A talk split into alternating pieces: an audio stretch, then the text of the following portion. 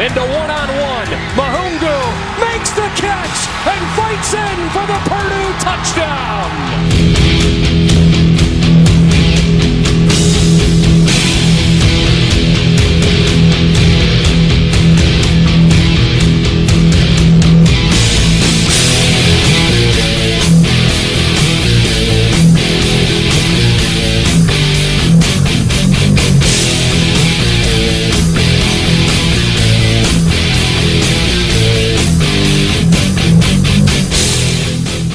Salut à tous et bienvenue pour euh, cette nouvelle émission consacrée à l'actualité du collège football en association avec euh, le site The Blue Pennant avec euh, au cours de cette semaine la huitième journée débriefée donc avec notamment des Buckeyes un peu perdus, des Tigers indomptables ou encore des Cougars très matures.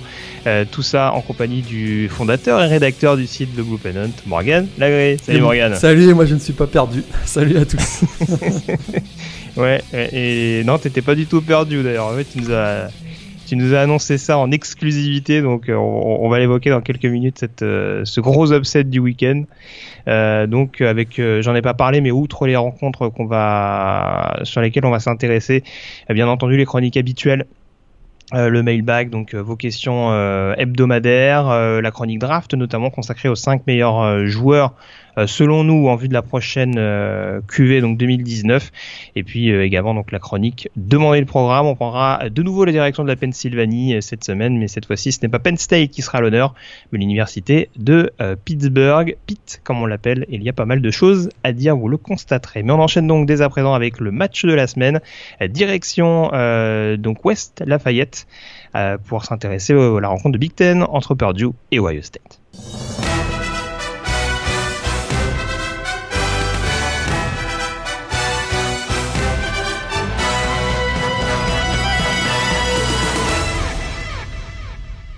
Le numéro 2, Ohio State, qui se rendait euh, en terre euh, euh, d'Indiana, donc du côté de Purdue, pour affronter les Boilermakers, des Boilermakers en, pleine bourre Morgan, on l'avait signalé, avec, trois défaites d'entrée pour démarrer leur saison 2018. les joueurs de, de Jeff Brom qui s'étaient bien repris avec trois succès consécutifs.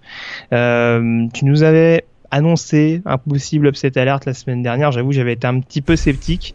Eh bien non seulement on a eu une surprise, on a eu tout simplement une démonstration euh, des anciens coéquipiers d'Anthony Maungu, euh, victoire donc de Purdue face à Ohio State 49 à 20. Deuxième, euh, deuxième victoire finalement contre une équipe classée pour Purdue. Vous avez déjà battu Boston College il y a quelques semaines. Et euh, Purdue est un peu la bête noire de Ohio State parce que les Boilermakers avaient déjà battu hein, les Buckeyes en 2009. En 2011, ils avaient même failli gagner à Columbus en 2012. Et euh, d'ailleurs, si on fait un petit tour vers l'histoire, hein, Purdue avait déjà fait le même coup en 1964 en battant Ohio State numéro 2. Donc vous voyez, c'est pas, pas forcément rare, mais surtout ce qui était ce qui était intéressant dans les match-up, on va dire, c'est que l'équipe d'Ohio State avait euh, accordé beaucoup de big play depuis le, début de, depuis le début de la saison. On va en reparler. Et Purdue, c'est quoi sa spécialité? Ce sont les big plays. C'est un peu ce que j'avais identifié au moment de la preview la dernière fois, le, dernier podcast. Et euh, c'est un peu ce qu'on a, ce qu'on a eu finalement, parce que le film du match, hein, il est assez clair. Les Boilermakers ont fait la course en tête tout au long de la rencontre euh, grâce à la maîtrise finalement de David Blow, auteur de son troisième match euh, de plus de 300 yards euh, d'affilée cette année. Première mi-temps donc largement dominé par Purdue, qui rentre au avec une avance de 14-3. Et puis il a vraiment un deux touchdowns euh, superbe de Isaac Zico et Randall Moore. Ensuite on a le show DJ Knox avec 3 TD consécutifs et on se retrouve avec un score de 35-13. Et, finalement, le, bouquet final, hein, c'est un, c'est, on, va, on va en reparler dans, en détail bien sûr, c'est un pick de, de, Marcus Bailey. Donc on voit en plus dans la, dans la victoire, il y a à peu près eu euh, toute la palette des, des possibilités de, de, scoring du côté de Purdue et c'est ce qui rend cette victoire euh, complètement hallucinante.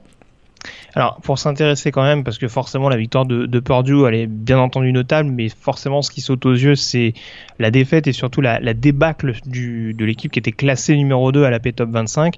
Euh, T'en avais plus ou moins parlé sur les réseaux sociaux. C'est vrai qu'il y avait déjà eu cette défaite cuisante à Iowa l'année dernière, qui avait un petit peu étonné malgré le bon niveau des, des Buckeyes sur l'ensemble de, de l'exercice. Euh, là, très clairement, on sait que Ohio State est quand même très performant des deux côtés du ballon sur le jeu au sol. Qu'est-ce qui t'a le plus étonné? Est-ce que c'est le fait justement que la défense au sol se fasse autant ouvrir par DJ Knox ou que l'attaque au sol euh, soit assez inoffensive? Il termine, il me semble, à, 76 yards au total en, attaque à la course. Ouais, c'est une mauvaise habitude hein, en plus de Ohio ces dernières semaines. On l'avait déjà noté, si, je, me souviens bien dans ce podcast, c'est-à-dire qu'au sol, malgré la présence de Mike Weber et J.K. Dobbins, il y a vraiment un une difficulté à, établir le jeu au sol, ce qu'on ne voyait pas avec JT Barrett euh, les années précédentes. Là, on a un quarterback, euh, Dwayne Haskins, qui est, moins mobile, même si ça reste quand même un, quarterback qui est capable de gagner des gardes au sol. Puis c'est ce qui. Bon, on l'avait observé ces dernières semaines, mais vraiment sur ce match spécifiquement, moi, c'est la façon dont la défense hein, de, de Ohio State s'est fait ouvrir littéralement par euh, d'abord la ligne offensive de Purdue, qui n'est pas réputée être la meilleure de la Big Ten, et très clairement, ils ont dominé. Une défense qui certes a perdu euh, Nick Bossa euh, dernièrement, mais qui restait quand même la, grande référence avec, euh, peut-être Wisconsin dans la Big Ten. Et là, ils se sont fait littéralement marcher dessus. Donc pour moi, c'est vraiment la, plus grosse surprise, je dirais. C'est le, front seven de Ohio State qui s'est fait détruire littéralement par, l'attaque au sol de Purdue. Alors ça a été une, dure semaine hein, pour Ohio State parce que on le rappelle en début de semaine on a eu l'annonce officielle que Nick Bossa ne reviendrait pas jouer pour les Buckeyes cette euh, année, euh, qu'il comptait donc s'inscrire à la draft euh, à l'issue de la saison, enfin en, avril prochain et que du même coup il préférait déjà se, se réserver pour son avenir professionnel. cette défaite qui s'ajoute en plus à ça et avec la manière dont ça s'est passé, est-ce qu'on peut craindre le pire entre guillemets pour Ohio State qui a pas un calendrier démentiel mais qui en tout cas va être vraiment au coude à coude avec euh, notamment une équipe de, Michigan dont on parlera un petit peu plus tard. C'est sûr que ça va être le gros défi dans les, dans les tout prochains matchs hein, du, coaching staff euh, de Ohio State de, regonfler l'équipe parce que euh, effectivement ils avaient eu quelques déjà ils avaient eu une petite alerte hein, face à Penn State ils s'en étaient bien sortis mais je dirais c'était plutôt Penn State qui avait perdu le match que Ohio State qui l'avait gagné. Euh, là, on voit quand même que y a les semaines se suivent et se ressemblent. Hein, des défenseurs hors de position, des DB qui sont euh, avec des mauvais angles d'attaque en défense, la mauvaise qualité des plaquages est à peu près généralisée. On a vu qu'un Randall Moore s'est littéralement euh, régalé pendant tout le match. Mm. Je pense qu'on a rarement vu une classe de ah, linebacker aussi faible du côté de Ohio State ah, ces dernières années. c'est ça mm. qui m'inquiète un peu, c'est qu'il y a une baisse même de talent général. Il faut savoir qu'ils se sont fait quand même piller hein, depuis 3-4 ans successivement les Buckeyes. ça commence à se voir, ils commencent à payer la note. Et c'est ça que moi qui m'inquiète un peu plus dans les prochaines semaines, c'est qu'ils ont encore quelques matchs jouables, mais effectivement, ils doivent encore taper euh, Michigan lors de deux games, et ça, c'est pas gagné pour eux. Alors tu nous disais tout à l'heure euh, en évoquant le pick six de Marcus Bailey que tu voulais revenir en, détail, c'est quoi? C'est la défense des Boilermakers que tu veux mettre à l'honneur ou c'est Enfin, c'est la, copie générale, on va dire, du, programme de, West Lafayette qui se relance totalement euh, dans la course à la, conférence euh, Big Ten, en tout cas du côté de la division Ouest. Ouais, c'est sûr que j'ai été assez surpris et agréablement surpris par l'agressivité de la défense hein, de, des Boilermakers. On sait que c'est plutôt leur style de jeu d'être assez agressif mais ils ont joué très très juste hein, tout au long de la rencontre. A un Marcus Bailey qui a été étincelant avec 15 plaquages, une interception et donc on a dit le, le pick 6. Mais on a vu aussi sur la ligne euh, Anthony Watts qui a mis beaucoup de pression, même Lorenzo O'Neill euh, également qui a beaucoup aidé. Et puis au niveau du backfield défensif, on était très très bien placés. Hein. Je trouve qu'un joueur comme Johnny Dixon ou, euh, ou McLaurin aussi qui a, marqué un TD mais qui a été bien pris. Et on a vu par exemple le freshman, un Kenneth Major qui a réussi 12 plaquages. Donc on voit que vraiment ça a été performance d'ensemble étonnante, hein, autant offensive que défensive.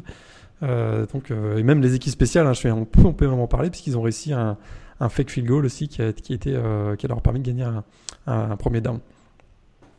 Très bien. Donc en tout cas, il va falloir que Ohio State se, se, remette dans le bon sens après cette euh, lourde défaite, donc 49 à, 20. Je parlais du duel hein, à distance euh, avec, Michigan dans un premier temps. Faut pas oublier qu'il y aura The Game euh, qui sera prévu du côté de Columbus à la fin du mois de novembre, si mes souvenirs sont exacts. Ouais, et on sait que Jim Harbaugh n'a toujours pas battu Ohio State depuis son depuis son retour, oui, sur le campus d'Ann Arbor. Donc, euh, va sans doute y avoir un double challenge si Michigan arrive à rester euh, devant Ohio State au, niveau de la division Big Ten Est. Donc ça s'annonce assez palpitant. surtout, ouais, surtout qu'on voit qu'Ohio State mise beaucoup, comme je disais tout à l'heure, sur, euh, sur le jeu aérien en raison de la peu d'efficacité du jeu au sol. On a vu 73 passes hein, de Dwayne Haskins dans ce match face à Purdue. C'est il a littéralement explosé le record de la fac. Et la force hein, de Michigan, c'est le, c'est le, backfield, backfield défensif. Donc, euh, Ah, il, peut être bien accueilli, ouais. Il peut être, euh, ça, va se payer cash a priori. Ça peut être difficile pour euh, Ohio State et c'est vrai qu'on l'avait vu assez vite dans cette saison. Je, répète, hein, des matchs face à Oregon State, on avait vu aussi TCU, on avait vu même Minnesota qui avait réussi euh, à goûter gros big play. Et là, face à une équipe qui était qui joue vraiment sur un nuage comme Purdue, bah, ça a payé cash. Bon, on va reparler justement de Michigan, puisqu'on a fait le tour sur cette confrontation entre euh, Boilermakers et, et Buckeyes. Euh, on s'intéresse tout de suite aux autres résultats de la semaine, en commençant donc par la conférence Big Ten.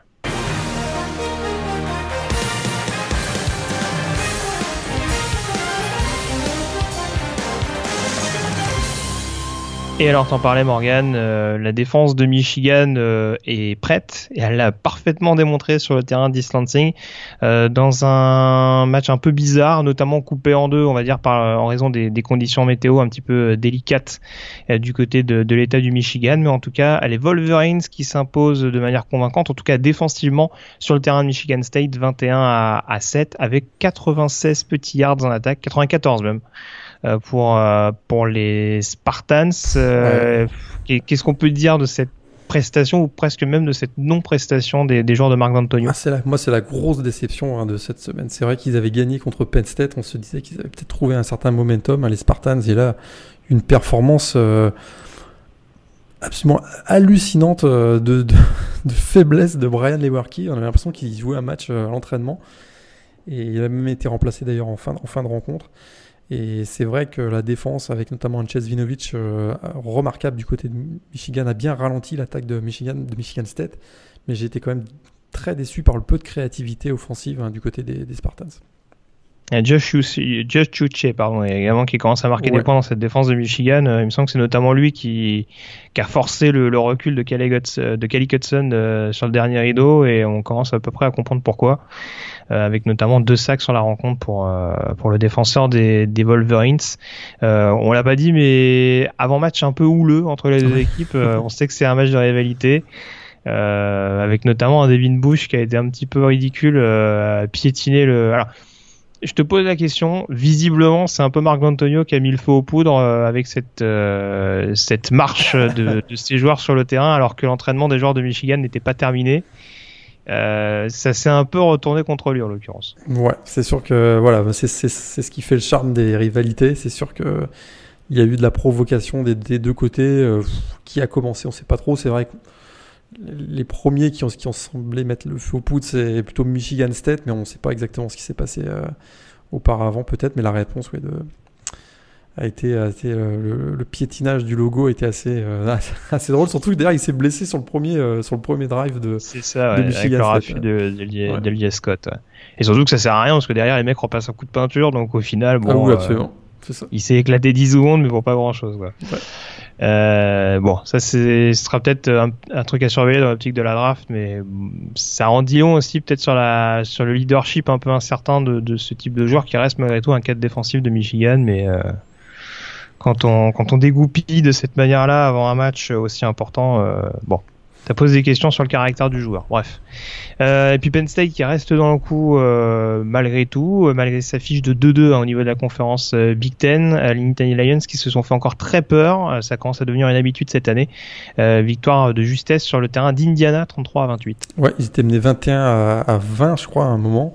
Effectivement, ils mettent la fin à une, série donc de deux défaites. Et un Tracy McSorley encore toujours aussi euh, étincelant avec 3 TD sur ce, sur ce, 2 TD sur ce match et 2 TD au sol. Et on a surtout vu la défense hein, en fin de match, notamment de, Penn State, avec un Shaka Tony. Alors, je sais pas si tu as vu ça, mais là, il a réussi 4 sacs sur l'ensemble du match. Et un, joueur qu'on avait euh, pas vraiment vu venir et qui, depuis quelques semaines, hein, devient l'un des leaders d'ailleurs du pass rush des Nittany Lions. Ouais, ils en avaient bien besoin euh, Penn State parce que c'est vrai qu'ils avaient, ils avaient perdu, ils avaient accusé quand même pas mal de pertes en défense euh, pendant l'intersaison. Ouais. Ouais. Euh, de ça, donc c'est dans la division Est. Au niveau de la division euh, Ouest, euh, les favoris qui s'en sont bien sortis. Alors Iowa et, Wisconsin qui s'imposent assez largement. Ça a été plus pénible hein, pour Northwestern qui a dû s'employer véritablement pour s'imposer de justesse à Rutgers. Victoire 18 à 15 des joueurs de Pat Fitzgerald. Ouais, c'était pas beau du tout à voir Northwestern qui était longtemps, longtemps mené par Rutgers. mais finalement, bah, ils s'en sont, sont quand même assez bien sortis. Avec une victoire donc, de justesse 18-15. Et puis Wisconsin qui a, qui, est, qui a sous la neige, hein. c'était la première fois qu'on voyait la neige cette semaine, qui, cette, année, cette saison, qui cette semaine donc l'emporte 49 à, à 20 face à Illinois et notamment les 5 turnovers hein, de, des Fighting Illini qui, sont, qui ont très clairement beaucoup souffert de la neige. Voilà. Et on profite pleinement de la dernière saison de Lovie Smith euh, du côté de Champagne. Euh, on va en profiter jusqu'au bout. Avec sa barbe blanche, hein, il faisait vraiment Papa Noël, donc ça c'était cool. et, euh, très petit match hein, de Jonathan Taylor, seulement 159 yards. Vraiment, quand on connaît ses standards, c'est. Il, a passé il est milliards, hein, il a passé il Est, il est en régression, hein, le pauvre. Bon, blague à part, euh, l'événement quand même incontournable, parce que là on parle de tous ces matchs-là dans la Big Ten, mais Nebraska a gagné un match, Morgan. Champagne. Euh, Champagne. on en parlait. Mais alors là, euh, alors le score est un peu boursouflé, 53 à 28 pour, pour Minnesota. Alors ça a été un match un peu en trois temps avec un gros début et une grosse fin pour les Cornhuskers, mais on a quand même réussi à se faire un peu peur pour les joueurs de Scott Frost. Il menait 28 à 0 et, et Minnesota est revenu à quoi 28-24 ou 28-21 ça sentait, euh, ça sentait encore la, cuisante défaite du côté de Nebraska. Effectivement, on a eu un super Adrian Martinez ensuite en, fin de match qui finit avec 276 euh, yards à la passe et 125 au sol. Voilà, enfin une victoire. Ils sont à 1-6, mais la saison, la semaine prochaine, ils jouent Bethune Cookman, donc ça devrait passer. Mais ensuite, euh, c'est peut-être pas gagné pour en, regagner une autre hein, cette année. En tout cas, on, salue bien bas le, run-stop de Minnesota qui a quand même permis à, trois, trois joueurs de Nebraska de finir à au moins 110 yards au sol. Donc vraiment, euh, ça a été, euh, ça a été une déferlante. Hein. Je veux bien qu'il manque quelques joueurs, mais là, quand même, c'est. Je pense qu'ils avaient encore des traces de chaussures sur le front à la fin du match. Ouais, et même par les airs, ils se sont fait marcher dessus par Stanley Morgan aussi qui réussit euh, 10 réceptions de TD. Donc, euh... Joueur très sous-côté qu'il faudra sûrement suivre en vue de la prochaine draft. On aura sûrement l'occasion de faire un petit focus sur lui d'ici la fin de la saison. Le classement rapidement au niveau de la Big Ten avec donc, euh, je le disais, dans la division Est, Michigan en tête avec une fiche de 5-0 devant Ohio State à 4-1. Euh, et à l'ouest, donc Northwestern à 4-1 qui devance Wisconsin, Iowa et Purdue à 3-1. Ça s'annonce euh, très disputé dans cette division. Et on le rappelle, on a un Northwestern Wisconsin la semaine prochaine dont on parlera euh, à la fin donc de l'émission. Mais cette Big Ten qui s'annonce assez savoureuse avec le Ohio State Michigan en fin d'année. Et donc, entre autres, Northwestern Wisconsin. il y aura sûrement un Purdue Iowa également qui traîne dans le voilà, il va y avoir des choses, il va y avoir des choses à suivre dans cette dans cette conférence Big Ten. On s'intéresse maintenant euh, à la Pac-12. Euh, il y a pas mal de rencontres intéressantes à suivre, notamment Washington State, euh, qui en tant qu'équipe nouvellement classée recevait Oregon du côté de Pullman. Et bah grosse première mi-temps des joueurs de Mike Leach pour finalement s'imposer 34 à 20. Ouais, parce qu'ils ont mené 28-0, 27-0, 27-0. 27 à 0. Et effectivement, on a vu un Gardner Minshew, donc le, quarterback des Cougars euh, explosif, qui finit avec 4 TD dans cette rencontre. Vraiment le grand, artisan de cette, euh, cette victoire. Effectivement, on a vu un retour finalement, puisque Oregon revenu à 27-20 avec un excellent euh, Justin Herbert, mais, effectivement, ils s'en sont finalement bien sortis à Washington State dans une ambiance un survoltée au, Martin Stadium. On sent que bah, maintenant c'est la seule équipe, si je ne me trompe pas, dans la Pac-12 avec une seule défaite. Et donc, euh, on peut dire que c'est la seule équipe finalement euh, qui peut prétendre à une place en playoff. c'est assez incroyable, mais euh, actuellement, on va dire qu'on rappelle qu'il n'y a eu aucune équipe dans l'histoire avec deux défaites qui ont participé au playoff. Ouais, ils ont encore un gros calendrier, hein, puisqu'ils jouent à Stanford le week-end prochain. Et il me semble qu'ils auront. Alors, je sais pas si c'est à Washington ou chez eux. C'est à Washington, l'Apple Cup. Que voulez-vous, mon, petit monsieur, hein, pour faire les playoffs, il hein, faut, faut gagner Ah oui, oui, on est d'accord. On est d'accord. ça là-dessus, je peux pas te contredire. Et puis justement, les autres euh, favoris donc de la PAC-12 Nord qui restent quand même dans le coup. Euh, Washington, qui a pas été toujours convaincant contre Colorado, mais qui s'impose 27 à 13 contre les Buffaloes. Et puis donc Stanford, euh, qui a également connu un succès un peu étriqué, sur le terrain d'Arizona State. Euh, victoire 20 à 13 avec notamment un, Bryce Love euh, assez bien maîtrisé.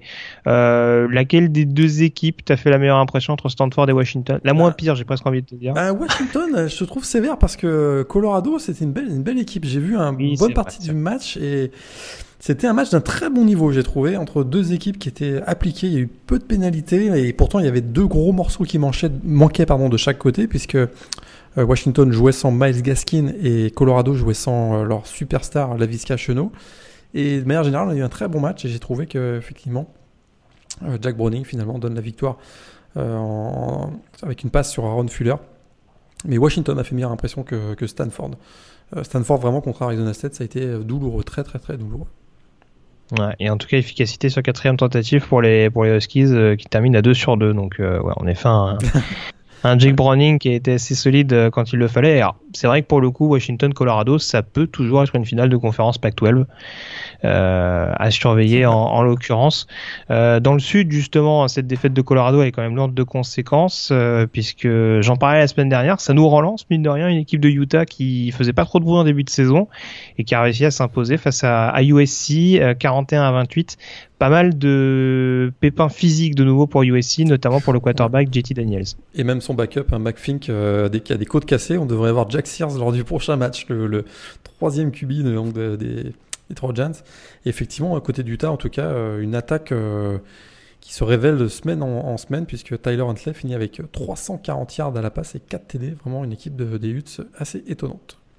Ah, je pense qu'on a, on n'a pas vu ça depuis Alex Smith, non, Utah Ah bah, euh, effectivement, peut-être, ouais. En tout cas, ce Whittingham, des quarterbacks à 350 yards sur des matchs de cet enjeu-là, ça n'a pas dû arriver souvent. Hein.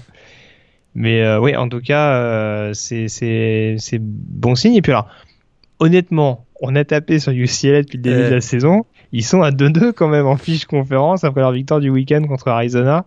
Euh, victoire 31 à, à 30 et UCLA n'a un match de moins que Utah et USC, mais parfaitement capable de jouer une finale de conférence Pac-12. Alors ça, serait énorme. Hein. Avec, avec Wilton Spade comme quarterback, imagine. Ah ouais. C'est quand même. Bah, mais effectivement, deuxième victoire. Bon, c'est pas des cadors hein, qu'ils ont battu. Hein. C'est California et Arizona, mais quand même. Et on voit encore une fois Joshua Kelly, le, le running back, excellent avec presque 140 yards au, sol. Donc, euh, comme on l'avait dit la semaine dernière, ils commencent à trouver leur identité et puis ça va, ça va de mieux en mieux pour Chip Kelly. Et eh, ce qui serait quand même beau, c'est que UCLA termine avec une fiche de 5-4 dans sa conférence et la remporte, et termine avec une fiche générale de 5-7. Ah, on l'avait dit que on, l'avait dit que la première là. là. je pense qu'on aurait un truc énorme parce que je suis pas sûr que ce soit souvent arrivé des champions de, division. Euh. On a déjà vu ça dans la NFL des 7-9, mais effectivement, euh... et on avait dit qu'elle était pourrie à la division sud. Bah là, Bon, après, à 5-4, je pense que s'il y a, il y a au minimum tiebreaker, il y a quand même des équipes. Utah qui est à 5-2, par exemple, euh, Colorado aussi, qui est pas mal, donc euh, à surveiller. Le classement, justement, rapidement, euh, la PAC-12 Nord, donc Washington qui est toujours en tête avec 4-1, mais avec un match d'avance sur Washington State et Stanford à 3-1. Oregon qui qui, qui, perd gros quand même. Un hein. deuxième ah, défaite contre une équipe de, de Pac-12 et qui se retrouve à 2-2 un petit peu en embuscade enfin un petit, peu plus en retrait. Et puis donc dans la division sud, je disais euh, Utah et USC à égalité à 3-2 devant Colorado et UCLA euh, à 2-2. Même Arizona à 2-3 et, encore dans la course. Par contre du côté d'Arizona State, ça commence un petit peu à, à se gâter malgré le, la fiche générale un peu relativement correcte. Donc ça c'est au niveau de la Pac-12 dans la conférence sec les favoris qui ont confirmé avec euh, notamment euh, on parlait de la prestation défensive de Michigan euh, à LSU on a également pas mal mis les barbelés victoire 19 à 3 contre Mississippi State avec un, match à très très vite oublié pour Nick Fitzgerald. 4 interceptions et un total de 59 yards à la passe. c'est vraiment ça, ça faisait de la peine à voir. Et, du côté de la défense, hein, tu l'as dit, de LSU, c'est vraiment de semaines, les semaines passent et ça devient de plus en plus impressionnant. Et il y a un joueur hein, dont on n'a pas beaucoup parlé dans les previews, mais qui, devient explosif depuis 2-3 semaines, hein, le sophomore Grant euh, Delpy, mm. le, safety. Absolument, euh, il a un instinct pour, le, pour être toujours sur le ballon, c'est assez incroyable. 10 plaquages, 2 interceptions, un sac dans ce match face à, à Mississippi State et vraiment une des grandes, grandes, grandes révélations de, la saison dans la défense des Tigers et ça promet pour le match dans, deux semaines face à Alabama.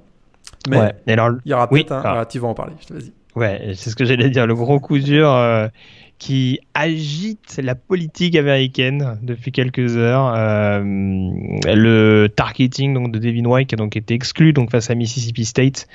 Euh, alors targeting un peu sévère ou pas, on sait pas trop. Après, euh, voilà, les règles sont les mêmes pour tous. C'est vrai que le plaquage est peut-être un peu maladroit. c'est aussi, aussi l'inconvénient d'avoir des linebackers qui, qui arrivent pleine balle comme ça et qui des fois bah, peuvent être amenés en fonction du déplacement du quarterback à à pas avoir un, un, un plaquage, en tout cas un, un, comment dire une un, un, raffut on va dire assez assez correct euh, et donc euh, du coup bah, Devin White qui en effet a été exclu et qui manquera de fait euh, la première mi-temps contre Alabama et alors je le disais sur le ton de la plaisanterie mais oui ça s'agite quand même un peu du côté de Louisiana State alors il y a le directeur athlétique je crois qui est monté au créneau pour on va dire demander un petit peu un, geste clément de la part de la NCA, euh, ça m'étonnerait que ça arrive. Et puis a priori, il y a même des politiques. Le gouverneur de l'État de Louisiane. Voilà, pas n'importe qui en effet, gouverneur de l'État de Louisiane mais bon, j'ai des doutes sur le fait que ce soit vraiment euh, efficace, parce que dans le cas contraire, ça ferait quand même un petit peu jurisprudence. On a tous envie de voir ce que peut donner un Devin White euh, sur quatre cartons contre Alabama, mais bon, faire des dérogations comme ça, c'est peut-être, euh, je suis pas sûr que ce soit vraiment la politique de la NCA. J'y crois pas trop, mais dans la SEC, tout est possible. Mais alors, du, mais alors du coup, c'est c'est la, la NCA elle-même qui prend cette décision ou c'est le commissionnaire de la SEC qui s'en occupe? Euh, c'est la SEC, si je me trompe pas. C'est la SEC. Ouais. C'est pour le pour le type de ce type de demande, c'est au niveau de la de la conférence. D'accord. Bon, en tout cas, ce sera à surveiller, mais bon, a priori, il n'y a pas de raison que Devin White soit là en première mi-temps. Après, euh, voilà. Et tu parlais d'un joueur comme Grandel Pitt. Alors, euh, gros match encore une fois de Michael Divinity, euh, qui a été capable de mettre de la pression. De toute façon, ce qui est vraiment impressionnant, c'est que la semaine dernière, on vantait la ligne offensive des LSU contre Georgia, et là, c'est vraiment toute la défense de Louisiana State qui a été qui a été à l'unisson, et ça confirme, si besoin en était, le, le gros gros niveau de jeu des Tigers depuis le début de la saison. On les couvre pas non plus. Alabama qui était impitoyable sur le terrain de Tennessee, victoire 58 à, 21 euh, malgré la nouvelle sortie de Tua Tagovailoa sur euh, blessure. Et puis l'autre nouvelle importante de la conférence sec, c'est la victoire un petit peu étriquée, mais succès quand même pour Kentucky à domicile contre Vanderbilt, victoire 14 à 7.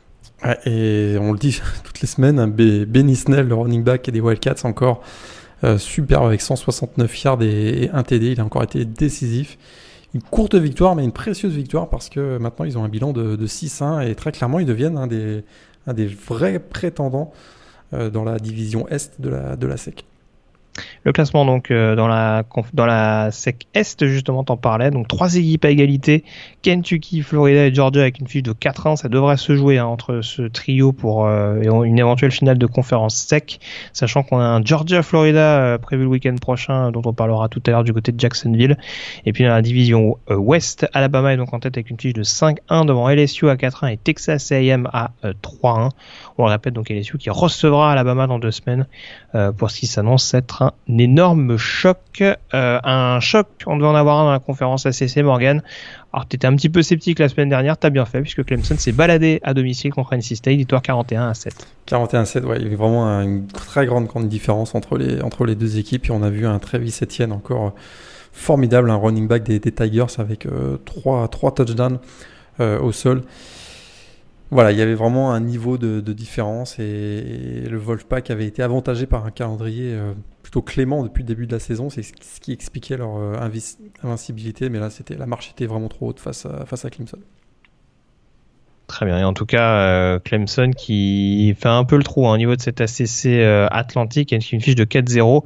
NC State et Boston College, et Boston College pardon, suivent à, 2-1. Il y aura toujours le déplacement de Clemson du côté de, Chestnut Hill euh, à surveiller, mais voilà. Je pense que pour les Eagles, il faudra au moins qu'Edge Dillon soit là. Ouais, s'il n'y a pas Edge Dillon. Sinon, ça va être un peu compliqué sur, à suivre sur la distance. Et au niveau de la division coastal, il y avait peu de favoris qui jouaient ce week-end. Virginia quand même qui euh, a tiré son épingle du jeu du côté de Duke, victoire 28 à, 14, avec encore un, Bryce Perkins au poste de quarterback assez solide. Et du coup, euh, les Cavaliers qui sont en, embuscade, je le disais, Virginia Tech, hein, toujours leader avec une fiche de 3-0. Et puis donc Virginia qui suit à, 3-1, euh, Miami et Pittsburgh en embuscade à, 2-1.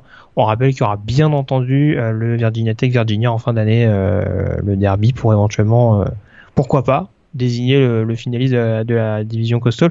On attendra de voir quand même ce que va donner Miami sur la suite. C'est vrai qu'ils ont deux défaites depuis le début de la saison, une défaite euh, intra ACC, mais euh, voilà, ils n'ont pas encore affronté euh, Virginia Tech notamment, donc ils ont encore leur mot à dire les joueurs de, de Mark Rich. Et puis on termine au niveau de la, du Power 5 avec la conférence Big 12. Deux matchs au programme euh, ce week-end, donc pas énormément de choses à se mettre sous la dent. Texas Tech qui s'est baladé contre Kansas, ça c'est pas une surprise. Euh, Oklahoma qui a repris sa bonne marche en avant sur le terrain de TCU, victoire 52 à 27, avec euh, encore et toujours des problèmes au poste de quarterback pour, pour TCU et même des problèmes de blessure jusqu'en fin de saison. Euh, ouais, parce que là, on a Sean Robinson qui effectivement sera blessé jusqu'à la fin de la saison. Il a été remplacé par Michael Collins, le, le sophomore. D'ailleurs, à partir du moment où il est rentré sur le terrain, TCU a marqué 2 TD, mais ça a été euh, ensuite beaucoup plus difficile. Et puis du côté de Oklahoma, toujours un Kyler Murray, le, quarterback, 4 TD dans cette rencontre. Et on a découvert aussi, enfin découvert, on a vu davantage Kennedy Brooks, le, running back des Sooners, puisque euh, Trey Sermon, est, malgré ses 110 yards, 2 TD, est sorti sur blessure. Ouais, donc euh, à surveiller en tout cas, mais donc au classement, on a toujours Texas en tête avec une fiche de 4-0 euh, qui devance donc West Virginia, Oklahoma et Texas Tech à 3-1. A priori, ça devrait jouer entre ces quatre équipes donc pour euh, éventuellement en sortir deux capables de s'affronter en finale de euh, conférence. Mais là encore, ça s'annonce extrêmement mm. accroché. On va en profiter euh, juste rapidement pour faire un point sur les conférences du groupe of five, hein, vu qu'il y avait un, petit peu moins de matchs au programme cette semaine. juste dire que l'événement au niveau de la, de la conférence AAC, c'est la défaite de Cincinnati sur le terrain de Temple, défaite 24 à 17 des Bearcats. Euh, défaite qui profite donc à UCF et South Florida qui se sont respectivement imposés face à East Carolina et Connecticut, que t'es pas les, les, poids lourds, on dira, de la division AAC Est. Et du coup, on se retrouve dans cette division avec UCF, euh, South Florida, enfin UCF et Temple avec une fiche de 4-0 attention Owls, on l'avait déjà dit. Et puis euh, South Florida à 3-0 et Cincinnati un petit peu plus en rentrée avec une fiche de 2-1. Euh, à l'ouest, Houston qui continue de marquer son territoire, victoire euh, assez convaincante sur le terrain de Navy, notamment offensivement. Et les Cougars qui sont à 3-0 devant SMU à 2-1. Tu voulais préciser quelque chose, Morgan, sur cette conférence ou? Bah, on a juste, on a juste vu que Mackenzie Milton, hein, qui avait une petite blessure à la cheville, n'a pas, pas, joué pour Central Florida. Alors on a, on connaît pas exactement. Est-ce que c'était la blessure ou est-ce que c'était une suspension pour un mauvais comportement euh, au sein de l'équipe? Ça, on n'a pas eu trop trop de détails. Euh, mais en tout cas, ils s'en sont quand même bien sortis puisqu'ils emportent 37-10. Donc ça, c'était, on va dire, le, seul petit événement euh, dans la conférence AC. Tout à fait. Et puis pour terminer avec les conférences du groupe of five, euh, préciser que Florida International et euh, UAB sont en tête de leurs divisions respectives. Euh, Florida International qui s'est imposé ce week-end face à Rice, à, surveiller parce que Florida Atlantic ils sont complètement hors ah du coup. Je crois qu'ils ont pris très cher à Marshall ce week-end. Ouais, là c'est fini pour eux.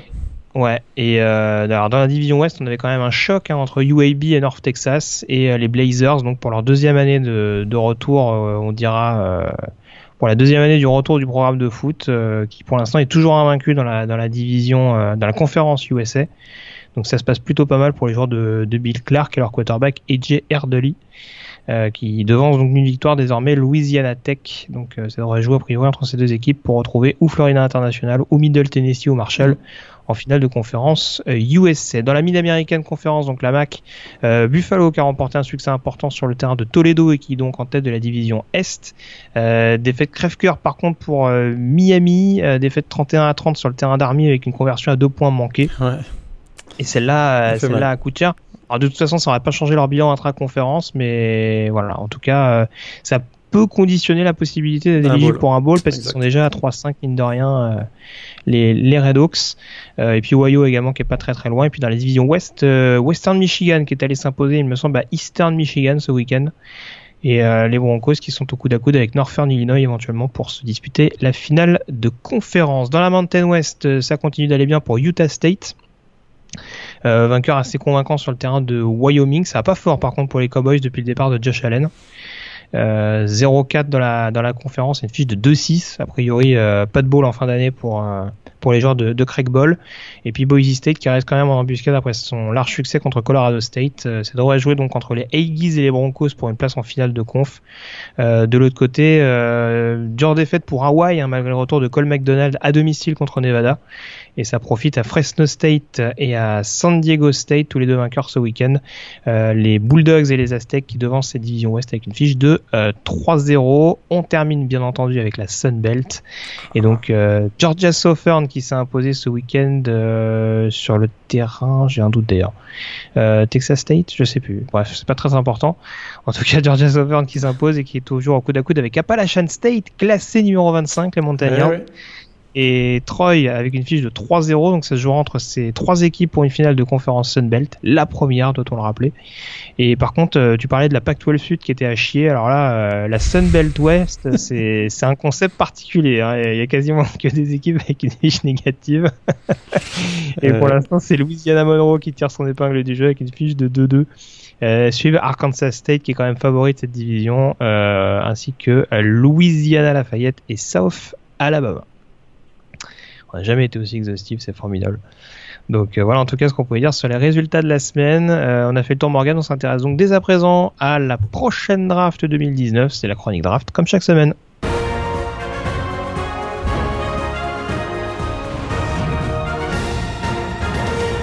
Et on va commencer donc par les 5 joueurs qui nous semblent être les euh, meilleurs prospects en vue de la prochaine draft d'avril. Et on va donc commencer par ton top 5, Morgan. Est-ce qu'il y a des modifications particulières à porter à ton Et top vraiment, ils nous aident pas, hein, nos, nos, nos joueurs du top 5, parce que chaque semaine, homogène. ouais, chaque semaine, ils nous sortent des grosses perfs. On peut même pas euh, s'accrocher pour sortir un, un joueur en particulier. Ed Oliver, qui est numéro 1 encore de mon, de mon big board, a fait un, un super match avec deux, deux, deux plaquages pour perte et un sac contre Navy. Euh, Devin White, que je vois numéro 2, on en a parlé tout à l'heure, donc 10 plaquages, une passe défendue contre Mississippi State. Je mets toujours numéro 3, donc euh, Nick Bossa. En numéro 4, Justin Herbert, quarterback de Oregon. Super deuxième mi-temps face à Washington State. Et euh, en numéro 5, j'ai hésité, mais malgré la défaite, il a été très solide. Un Jeffery Simmons, encore 10 plaquages pour perdre contre LSU. Et donc mon top 5 ne bouge pas pour la, deuxième semaine d'affilée. Très bien. Bah moi écoute, euh, moi c'est mon c'est mon top 4 hein. Euh, vraiment j'ai un top 4 que je vais avoir du mal à, faire descendre. Mais ouais, numéro 1 Ed Oliver, numéro 2 Devin White, numéro 3 Nick Bossa et numéro 4 Jeffrey Simmons euh, dans mon esprit c'est assez clair. Numéro 5, alors euh, l'opposition a pas été alors bon, c'était quand même Auburn en face mais euh, voilà, je remets quand même Edge Brown receveur d'Olmis en, en numéro 5. Euh, voilà, qui continue malgré tout de faire performer cette attaque d'Olmis. Alors c'est pas le seul, hein, euh, il y a des joueurs comme TJ Met- comme Metcalf, euh, Damarcus Lodge qui montrent quand même que l'attaque aérienne d'Olmis dépend pas que d'Edge Brown. Bon, en tout cas, il reste quand même très impressionnant et euh, voilà, ça reste un, un top 6 voire top 5 en puissance vu l'homogénéité générale des autres linemen défensifs. euh, voilà, c'est c'est ce qui fait que je le remets en, en cinquième position en l'occurrence, mais ça joue vraiment dans un mouchoir de poche. Euh, le joueur qui t'a marqué cette semaine, Morgan Eh bien, un linebacker euh, de Kentucky qu'on commence à voir de plus en plus euh, pointer le bout du nez, Josh Ah. Allen. Pas hein. Alors là, contre Vanderbilt, il a été vraiment super solide. 8 plaquages, 2 pour perdre, 2 sacs, une passe défendue. Et, et il avait déjà été très bon. hein. Tu t'en souviens, face à, face à Florida, on en avait, Mm. on en avait un peu parlé. Vraiment un, un athlète super complet, très puissant, un joueur avec beaucoup d'instinct. Et sa, grande force, c'est sa polyvalence. hein. Il est capable d'être un très très bon run stopper en poste de- d'inside line- linebacker. Et sa vitesse lui permet aussi de jouer sur certains packages en edge rusher. Et ça, c'est ce qui fait sa, très grande force. Et je trouve qu'il a un peu le profil de Leonard Floyd, hein, l'ancien de, Georgia. Et vraiment, hein, Jo- Josh Allen, cette année, on sait qu'il joue gros parce que il avait le potentiel d'être un premier tour de draft. Et je trouve que depuis, le- depuis quelques semaines, il monte en puissance. Et il s'affirme vraiment. Et je dois, cacher, je dois, pas, je dois dire qu'il frappe à la porte de mon top 5.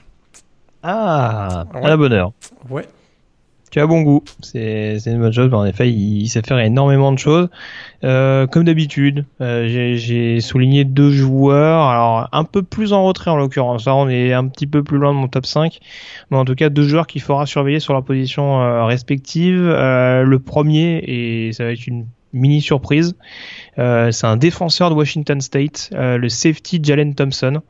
Euh, on vante souvent la défense des, euh, on, on souvent l'attaque pardon des Cougars, notamment euh, l'attaque supersonique aérienne de, de Mike Leach. Mais voilà, défensivement, il y a quelques noms qui commencent à sortir ces dernières années. On se rappelle notamment de Hercules Mataafa euh, ces dernières saisons, euh, qui en NFL a eu un succès un peu plus mitigé. Je crois qu'il y a eu quelques petits pépins physiques également qui ne l'ont pas aidé. Mais en tout cas, il y a, quelques prospects euh, qui arrivent à sortir ces dernières années défensivement du côté de Washington State. Et, et Jalen Thompson, il a ce côté très polyvalent, capable d'être assez efficace au plaquage, mais également d'être relativement propre sur la couverture. Donc c'est pas un top safety, on dirait au niveau des, des futurs prospects pour la draft 2019 mais c'est un joueur qui peut taper à la porte des top 5 du poste par exemple. Donc euh, à surveiller de par, de par la polyvalence. Voilà, c'est toujours pareil. On dira par exemple qu'un Shalom Louani avait ce potentiel également et l'a également pas exploité suffisamment. Donc euh, voilà, la transition en NFL est à surveiller, mais en tout cas c'est un joueur qui, qui dénote un, un, certain potentiel. Et puis également euh, joueur euh, que je voulais mettre à l'honneur cette semaine parce que il s'est de nouveau distingué sur l'équipe spéciale, euh, le defensive end d'Auburn, Marlon Davidson, qui pour la troisième semaine de suite a bloqué un, un, coup de pied adverse. Donc euh, voilà, joueur qui en plus joue blessé, il me semble, depuis depuis quelques semaines.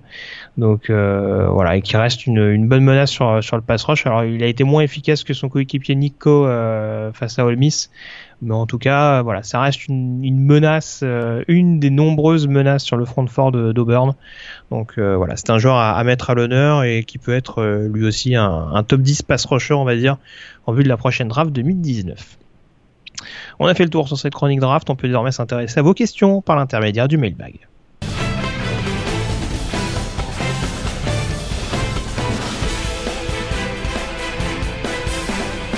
Et la première question qui nous est posée par euh, Kevin Zermaten sur Facebook, Kevin que je, que salue, je salue bien bas, notre euh, camarade suisse, euh, qui nous interroge notamment sur notre top 5 Aceman Trophy à la mi-saison. Alors, Morgan, du coup, euh, j'imagine que tu as planché là-dessus.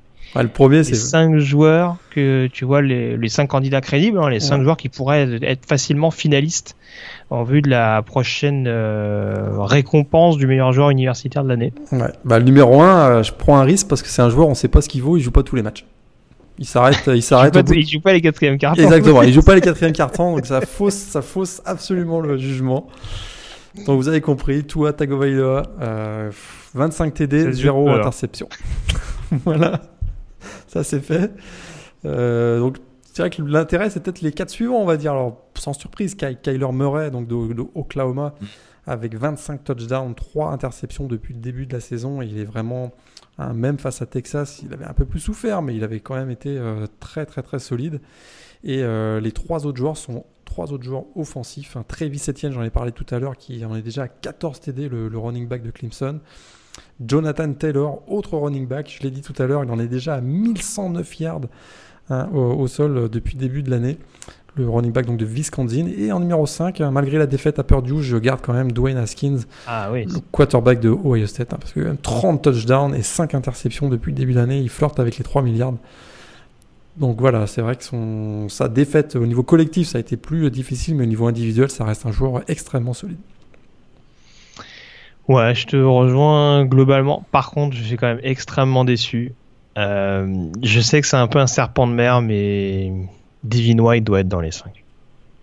Vu la saison d'LSU, c'est pas possible de pas mettre Devin White dans les 5. Alors après, à la place de qui euh, Je sais. T'avais mis, t'avais mis qui en troisième nom à part Taylor et, euh, et Haskins? Et Travis Etienne. Ah, je le mettrais peut-être à la place d'Etienne. Parce que c'est quand même. 14 c'est quand même assez... Hein. On est d'accord, mais c'est quand même une attaque qui reste homogène avec des receveurs qui peuvent briller également du côté des Tigers. Euh, c'est honnêtement, enfin LSU fait quand même une grosse saison et notamment en défense et enfin la figure de proue défensive euh, c'est quand même euh, encore une fois je dis pas que tu ne le penses pas je pense que tu te je pense que tu restes sur un point de vue un peu plus réaliste sur ce ce que sera susceptible de enfin voilà sur plus la probabilité que vraiment ce que toi tu aimerais mais quand même, c'est.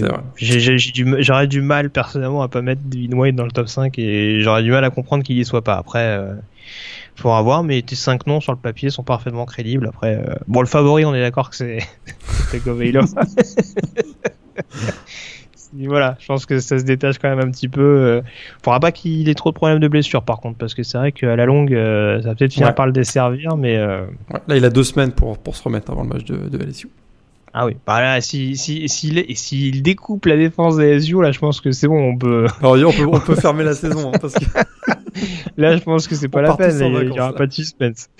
Mais euh, oui, en plus, oui, je pense que euh, déjà au niveau de la SEC, ça sera largement joué. Ah, Et puis, s'ils deuxième mettent- question qui- Ouais, c'est. Vas-y. si- S'ils leur mettent un 45-14 ou un truc comme ça, là, là, Ah oui, là, c'est Eh oui.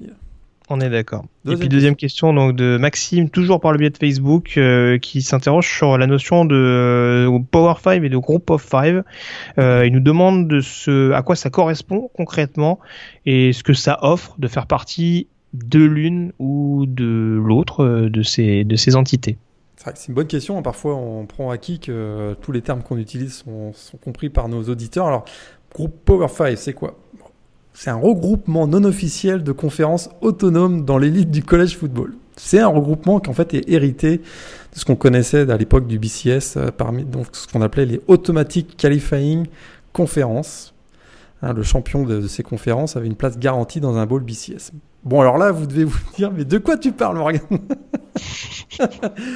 Bon, en fait, pour faire simple, hein, le Power 5, c'est le terme qui est utilisé pour décrire les cinq conférences majeures de l'élite du collège football, c'est-à-dire les cinq meilleures conférences. On parle de l'ACC avec des Celle qui rapporte le plus surtout. Celle qui rapporte le plus, exactement. Hein, On parle donc de l'ACC avec des programmes comme Clemson, Miami, la Big Ten avec euh, Michigan, Ohio State, la Big 12 avec Oklahoma et Texas, la Pac 12 avec USC et Oregon par exemple, et, euh, la SEC donc avec Alabama, LSU, euh, Auburn, Texas A&M, etc. Donc ça, ce sont vraiment les cinq plus grosses conférences, on va dire, de, l'élite du college football. Et donc, les cinq autres conférences se sont regroupées elles-mêmes en réaction, on va dire, et se sont appelées les Group of Five.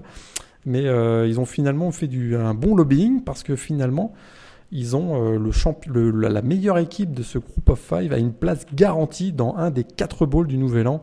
Et ça, c'est le, vrai, le, gros intérêt, on va dire, pour le, pour le Group of Five. Il faut être euh, champion. Il faut être également champion de conférence, si je me souviens bien.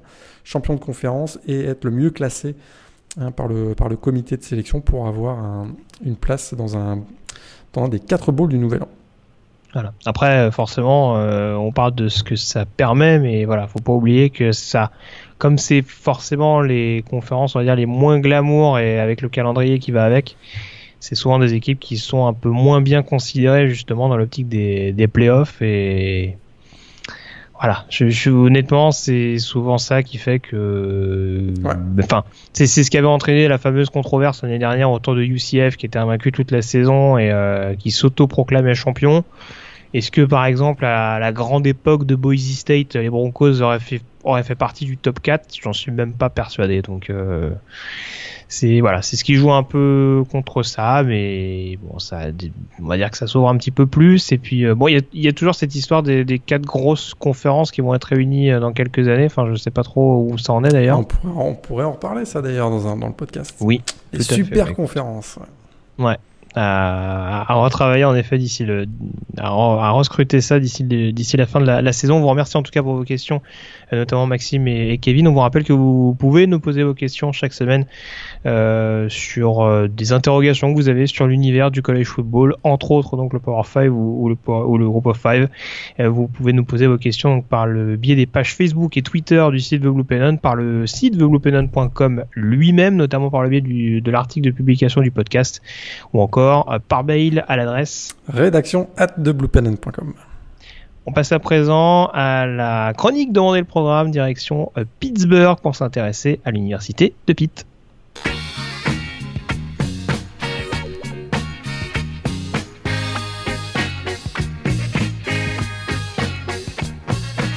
On retourne donc, comme je le disais, en, en Pennsylvanie. On avait abordé euh, le programme de Penn State hein, il y a un peu moins d'un mois. Et ben, on va voir un de ses plus farouches rivales. Euh, on va s'intéresser donc à l'université euh, de Pittsburgh, Morgan, créée en, en 1787. Donc, euh, mine de rien, une, fac euh, très très ancienne, avec 28 000 étudiants ou un peu plus en tout cas à son actif donc chaque année et malgré tout une fac qui est assez bien cotée parmi les, les établissements publics de l'oncle Sam. Assez bien coté, effectivement, euh, une fac publique, mais qui ne l'a pas été, qui n'a pas toujours été, puisque c'est en 1966 hein, qu'ils euh, sont devenus publics, ils étaient privés au- au- auparavant. Donc une fac, tu l'as dit, euh, donc une des toutes premières facs d'ailleurs créées aux États-Unis, hein, juste après la Révolution américaine.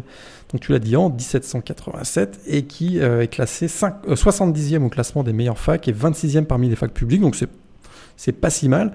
Et une fac qui a surtout une, architecture qui est très particulière parce qu'elle est inspirée en même temps de un mélange hein, de la renaissance grecque, italienne, du néo-gothique et du modernisme, mais ça ça s'agence bien, on va dire, ça se, ça se présente bien. Et on a notamment des bâtiments emblématiques, euh, la Cathedral of Learning, un, bâtiment gigantesque hein, de plus de 160 mètres de haut qui est euh, reconnu euh, vraiment partout à travers les États-Unis et on a quelques petites traditions aussi euh, du côté de l'université Pittsburgh avec euh, la Lantern Night, notamment une cérémonie annuelle pour accueillir les, nouvelles étudiantes.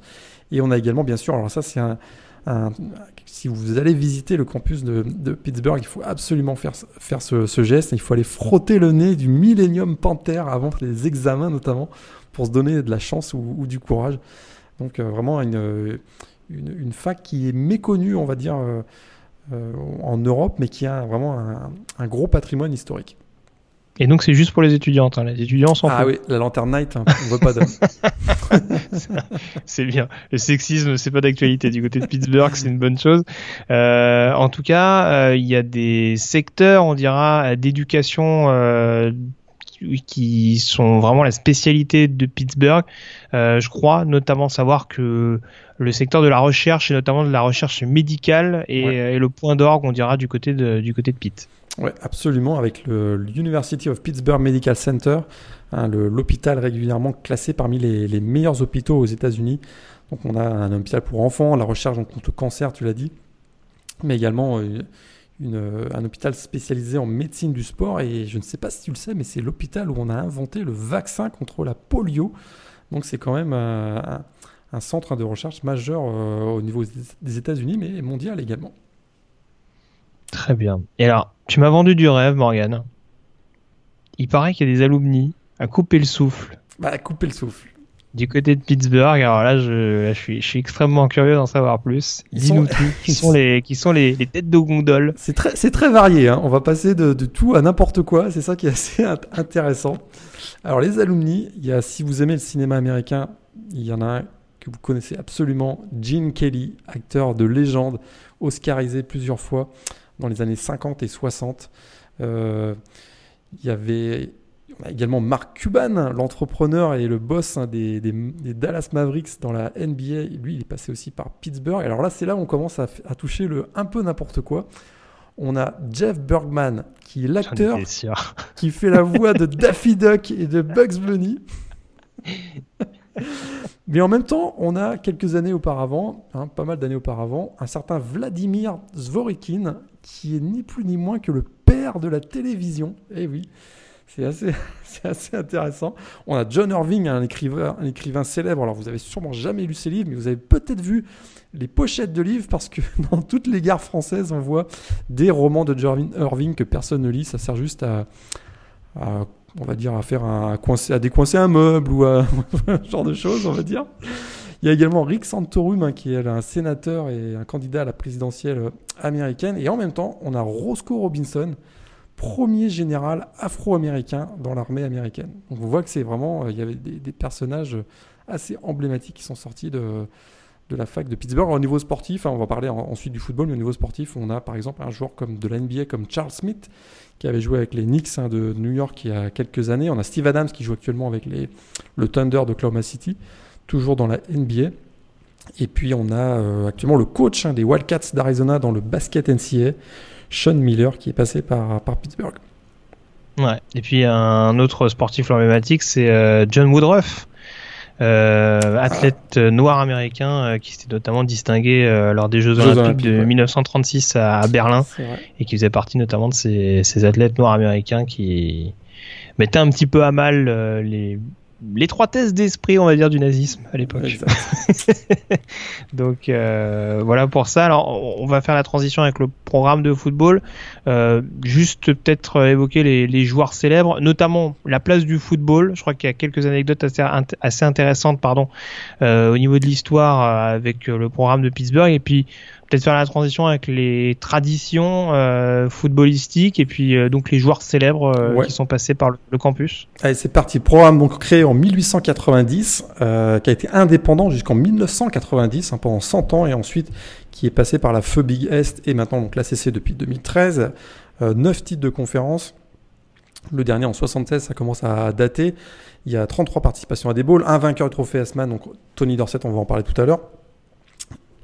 Les Panthers jouent dans le même stade que les Steelers, hein, le Heinz Field, ça c'est à, à, noter. Et effectivement, quelques petites anecdotes sympas. Alors en 1908, ce sont donc les, les, Panthers de Pittsburgh qui ont été les premiers joueurs à utiliser des numéros sur des maillots de football. Ça c'est quand même euh, tout à fait étonnant. Euh, quelques années plus tard, en 1921, le premier match de college football radio-diffusé aux États-Unis, c'est un certain Pittsburgh, West Virginia. Pas mal aussi. Et juste après la guerre, euh, en 1951, le, premier match de college football télé-diffusé cette fois-ci coast to coast aux États-Unis, donc au niveau national, boum, c'est encore Pittsburgh. Et ce qui est incroyable, c'est que le premier match de college football diffusé sur ESPN, c'est aussi Pittsburgh contre euh, Brigham Young. C'est quand même assez incroyable en 1984. C'est quand même assez, assez étonnant ces petites anecdotes. Alors les traditions, on a le Hail to Pit, hein, la chanson jouée par le Pit Band. D'ailleurs, ce Pit Band qui nous fait euh, à la mi-temps des matchs le traditionnel, inscription Pit qu'on reconnaît euh, très très bien donc, sur, le, terrain.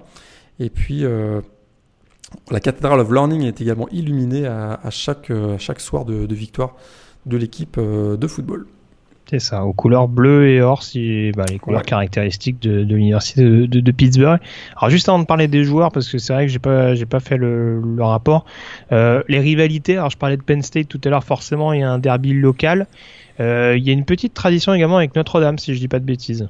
Euh, oui, il y, a, y y Penn State, il y a Notre-Dame, c'est vrai, mais ça fait plusieurs années que qu'on n'a pas eu des qu'on n'a pas eu une rivalité en tout cas annuelle. Puis il y a également le face à Marshall. Mmh. le fameux back, backyard brawl qui, euh, qui met le beau bordel dans ce, dans ce coin-là des États-Unis parce qu'on se haït sévèrement entre Pittsburgh et, et, Marshall.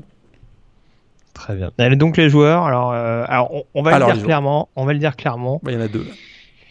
Il y a, il y a, alors, il y a peut-être un peu moins de, de, joueurs, on va dire, emblématiques, notamment ces dernières années qui sont sortis, mais historiquement, il y a quand même du très, très, très, très lourd. Ouais, historiquement, bon, il y a deux légendes hein, de Pittsburgh. Hein. Quand on parle de Pittsburgh et college football, on pense tout de suite à, à Tony Dorsett, évidemment, joueur de 1973 à 76, membre du Hall of Fame, euh, du Pro Football Hall of Fame, vainqueur du trophée S-Man, vainqueur du, Maxwell, vainqueur du Walter Camp, vraiment un joueur euh, de légende. Et quelques années plus tard, trois années plus tard exactement, un quarterback qui est devenu une légende au niveau collège et dans la NFL, Dan Marino, bien sûr, avec trois saisons consécutives, avec un bilan de 11-1. Il a été vraiment une l'idole des, des, de tous les fans des Panthers à cette période-là. Et plus récemment, c'est vrai qu'ils ont sorti du lourd, hein, euh, offensivement et défensivement. Alors, offensivement, on a un joueur, des joueurs, des running backs comme Curtis Martin, Lishon McCoy, euh, Dion Lewis sont sortis donc de, de Pittsburgh. Et au niveau des receveurs, euh, il y en a deux gros. Hein, euh, Antonio Bryan, donc, qui jouait avec Dallas. Et puis, bien sûr... Larry Fitzgerald. Eh oui, Larry Fitzgerald. Genre des Cardinals d'Arizona. Absolument. Et il y a Mike Ditka aussi d'ailleurs, hein, le, le ouais. qui était. Euh... J'allais dire, il y a quand même une petite école de coach parce que Mike Ditka, il y a Marty Schottenheimer, Dave Wanstead également, ouais. euh, qui est passé par quelques équipes NFL et, et universitaires. Donc c'est vrai que que ce soit au niveau des coachs, au niveau de l'attaque, on a été assez fourni. Et puis défensivement, t'allais y venir. Là aussi, mal, on hein. a quand même du, du très lourd. Ouais. ouais. très lourd avec Aaron Donald, bien sûr, qui, euh, qui met le feu dans la NFL ces deux dernières années. On a également Darrell Revis hein, qui, est, qui, est, passé par là. Et un petit peu plus loin dans, dans l'histoire, il y a un, un, joueur emblématique aussi, Hugh Green, qui est passé euh, donc par, par, Pittsburgh. Et puis, euh, Defensive end, c'est ça? Un linebacker. Euh, un linebacker, ouais, pardon. Un linebacker. Et puis, on a un joueur qui a été aussi euh, connu après sa carrière, mais qui a joué chez les Ravens, si je ne me trompe pas. Tony Siragusa, le defensive tackle qui jouait, qui est passé par, par Pittsburgh. C'est vrai. Et puis un, un, excellent joueur qui est passé par les Falcons, Bill Fralick, pour ceux qui se rappellent. Ah. Ancien deuxième choix de la draft. Euh, que de bons souvenirs. 4 Pro Bowl avec les Falcons. Euh, J'étais obligé de le, de le, citer en l'occurrence. Mais voilà, en effet, du très très très lourd. Et puis il y a James, euh, termine... puis, ouais, puis il y a James Conner aussi, hein, le running back qui. Euh, oui, oui, bah oui, je te, je te parle un... mais c'est vrai que c'est un peu, c'est beaucoup plus récent en l'occurrence. Mais un miraculeux en, qui. Ouais. En tout cas, ouais, c'est vrai que niveau running back, on, on, va dire que si on doit sortir un poste où Pittsburgh s'est quand même fait une petite réputation, c'est plutôt running back en l'occurrence. Tout à fait. Euh, alors le match historique, forcément, on y vient. Alors, euh, tu m'as dit que c'était un match dont, dont j'allais me rappeler. Euh, rafraîchis-moi la mémoire alors. De quel match allons-nous parler? Quel match historique des Panthers allons-nous aborder? 1er décembre 2007. Pittsburgh, West Virginia. Hmm. L'enjeu du match est simple pour West Virginia. Ils sont classés deuxième au classement euh, national. Un billet, tout simplement un billet pour la Nouvelle-Orléans et le BCS National Championship. Une victoire contre son rival Pittsburgh et West Virginia va en finale. Pittsburgh venait de perdre 4 de ses 5 derniers matchs. West Virginia avait réussi 45 points lors de leurs deux derniers affrontements. Euh, vraiment, on se disait que Pittsburgh n'avait aucune chance. Mais voilà, cette saison 2007 n'était vraiment pas comme les autres. Euh, cette année-là, on rappelle quand même, le numéro 2 national a été battu à 6 reprises, 5 fois par une équipe non classée, une vraie malédiction. Et on a rapidement compris que cette malédiction allait encore frapper. Début du deuxième quart-temps, le prétendant au trophée S-Man, euh, Pat White, le quarterback, se blesse à un doigt et doit quitter ses coéquipiers. Il fera bien un comeback en, quatrième quart-temps, mais c'est en vain. Et ils se font les, les, Mountaineers de West Virginia qui venaient jouer une place en finale se font marcher dessus par Lishon McCoy qui réussit 150 yards ce soir-là.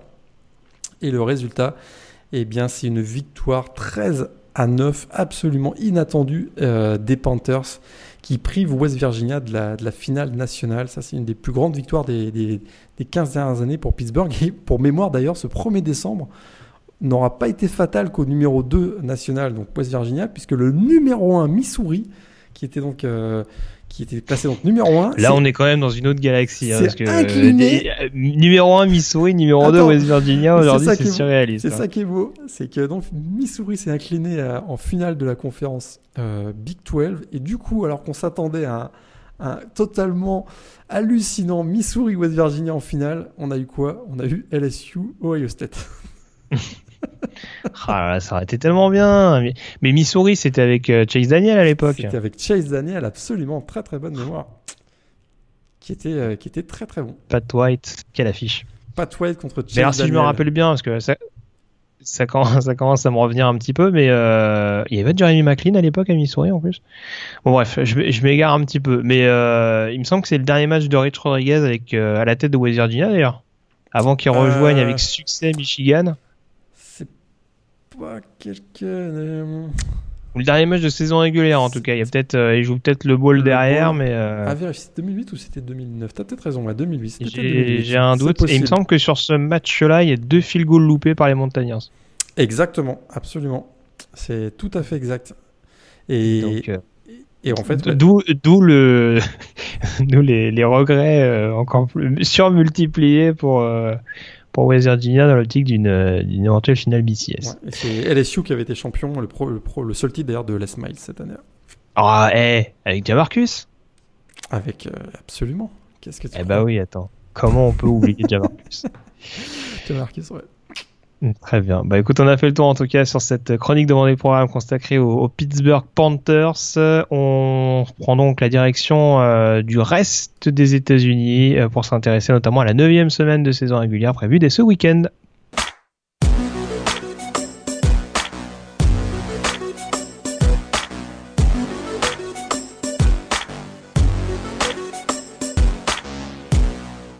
Et alors Morgan, forcément les regards seront tournés du côté de Jacksonville ce week-end avec le numéro 7 Georgia qui affronte euh, le numéro 7 Geor- euh, oui c'est ça le numéro 7 Georgia, je m'embrouille un peu euh, qui affronte le numéro 9 Florida. Match sur terrain neutre. Alors en début de saison, on aurait dit que les Bulldogs étaient largement favoris. La marge de manœuvre paraît un peu plus réduite désormais pour les joueurs de Kirby Smart. Ouais, un peu plus réduite. Ça va être encore une.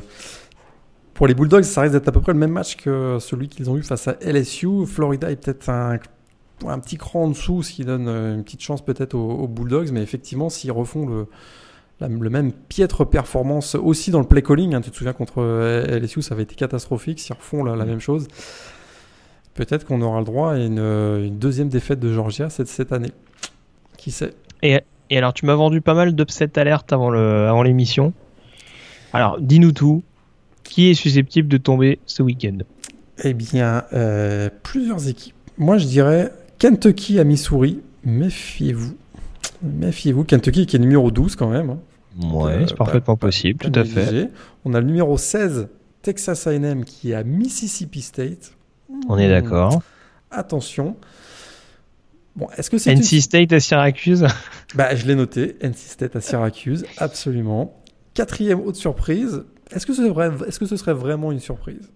Euh, South Florida à Houston. South Florida est le numéro 21 actuellement. Ouais, non, Houston, je pense que. ce serait pas une, sur- ouais. une surprise, mais le, le gros upset alerte que je vous annonce Clemson à Florida State. Oh, j'en étais sûr.